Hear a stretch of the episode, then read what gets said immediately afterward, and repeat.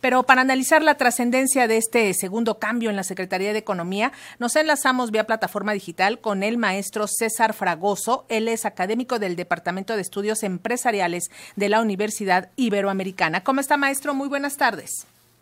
Muy bien, muchas gracias. Con el gusto de saludarlos a ustedes y a su audiencia. Pues una primera lectura de esta salida de la secretaria de Economía, Tatiana Cloutier, en este momento que está viviendo México. ¿Cuáles son los pendientes que deja Cloutier?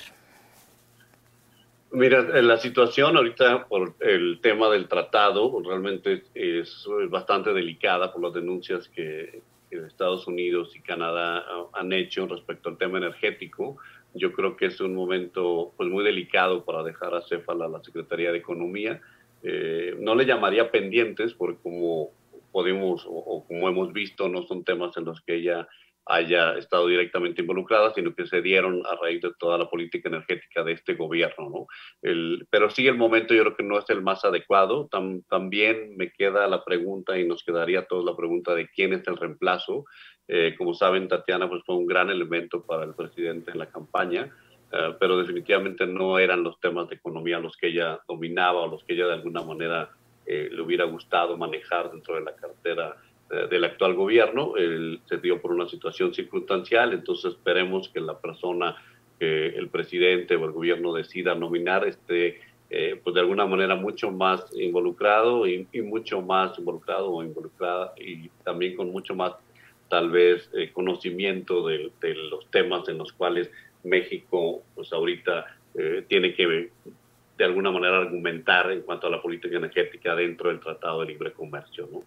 Eh, eh, no obstante, Tatiana Cloutier pues venía trabajando fuerte. Eh, los industriales del país inclusive habían reconocido la capacidad de negociación de ella durante la presentación de esta política industrial que pues habían pasado más de dos décadas que no se había logrado algo similar. ¿Qué balance hace usted del trabajo de apertura que tuvo Tatiana Cloutier con los empresarios y que se lo están reconociendo? Es valiosísimo. Yo creo que ahí ella jugó un papel eh, muy importante ser el enlace con el empresariado para el presidente y para el actual gobierno. Yo creo que ese es, ese es su mayor logro.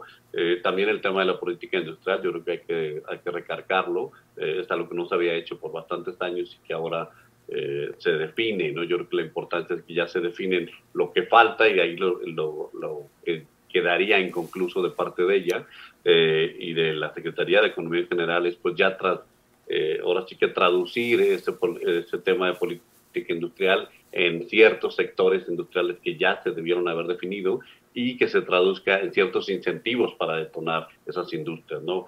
La idea de tener una política industrial, en pocas palabras, es decir cuáles son las prioridades para nosotros como país, como gobierno, y dar apoyos específicos para detonar cada una de esas industrias. ¿no?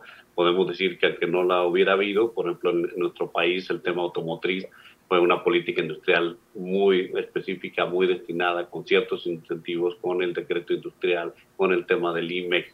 Entonces faltaría ver ahora cómo se traducen y cómo se aterrizan eh, esos, esos sectores industriales. Yo creo que eso sería un tema pendiente, pero la verdad es que la persona que llegue tiene una enorme responsabilidad porque el, tema también del tema inflacionario, la guerra con Ucrania, hay una serie de temas geopolíticos que complican bastante la agenda, la agenda económica eh, actual.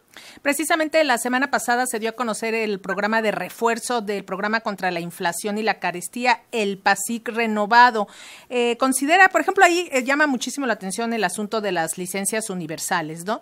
¿Considera que pudo haber algún punto de ruptura por ahí?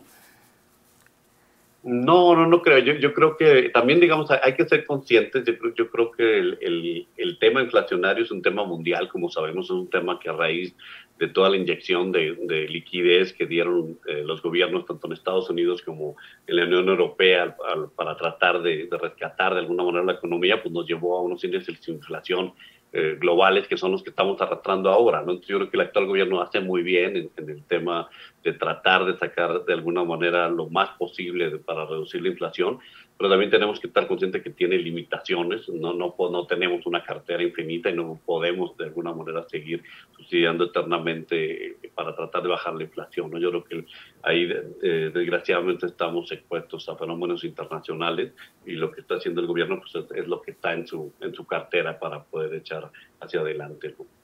Y finalmente, ¿qué perfil se necesita en la Secretaría de Economía en estos momentos delicados, como usted dice, donde también se está registrando un bajo crecimiento económico? Incluso algunos eh, especialistas pueden decir que hay tambores de recesión. Eh, ¿Usted cómo ve quién debería ocupar el lugar de Tatiana Cloutier? ¿Con qué características? Yo creo que la primera característica para cualquier secretario, al menos en mi experiencia, es que tenga una cercanía lo más posible con el presidente. y yo creo que particularmente en este gobierno eso es importantísimo.